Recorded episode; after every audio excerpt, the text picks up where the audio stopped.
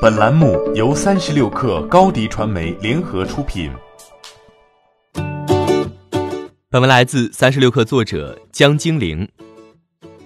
三十六氪获悉，短视频 MCN 机构沉浸文化已于近日完成数百万元天使轮融资，投资方为海泰戈壁。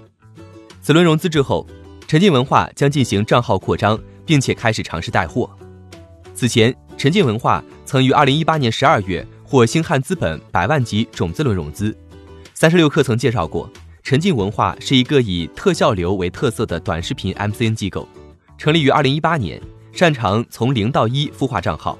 公司主要 base 在抖音，拥有自孵化账号六个，粉丝量在一百到五百万之间。所孵化账号言飞言苗曾实现十天从两百增粉到四百万。另外，该公司内容也在快手进行分发，目前快手全平台粉丝量约七百万。沉浸文化 CEO 王玉珏告诉三十六氪，沉浸文化的定位是一家偏向技术流 MCN 公司，不同于以网感好为特征的传统 MCN 机构。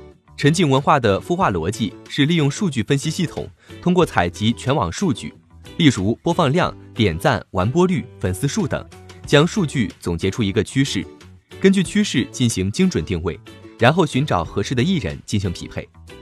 以其旗下账号言飞言苗为例，公司首先是在舆情数据分析中发现双胞胎和美女是容易火的要素，于是思考如何在结合这两个要素的前提下抓住用户的眼球，最终策划出双胞胎百发百中这样的场景。言飞言苗在抖音最佳成绩为单条视频播放量两亿，点赞三百三十万，增粉二百二十万。王玉珏解释，这是一种手法，也是一种门槛。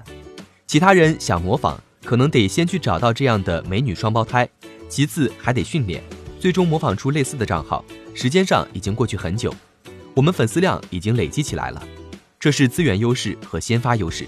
王玉珏告诉三十六氪，基于抖音的算法推荐逻辑，优质内容始终有成为爆款的可能，所以沉浸文化的粉丝都来自自然流量的转化。在商业化变现方面。在账号相对早期的时候，接广告是一种亏本行为，无法涵盖内容制作成本。因此，在项目早期，沉浸文化的收入主要来自于代运营、收费运营、乐退族、网易小考拉等账号。在拿到星汉资本融资后，沉浸文化开始以品牌合作的方式进行内容变现，合作对象有淘宝、华为手机、华凌空调、九阳电器等。目前公司月收入在四十到六十万左右。在二零一九年四月实现盈亏平衡。整体上看，沉浸文化的孵化策略是一种精耕细作的表现，与传统 MCN 机构采取的大量铺开、快速淘汰的策略不一样。王玉珏认为，这也是中小 MCN 机构的机会点，在成本范围内专注爆款内容制作，实现突围。欢迎添加小小客微信，xs 三六 kr，加入克星学院。每周一封独家商业内参，终身学习社群，和大咖聊风口、谈创业，和上万客友交流学习。高迪传媒，我们制造影响力。商务合作，请关注新浪微博高迪传媒。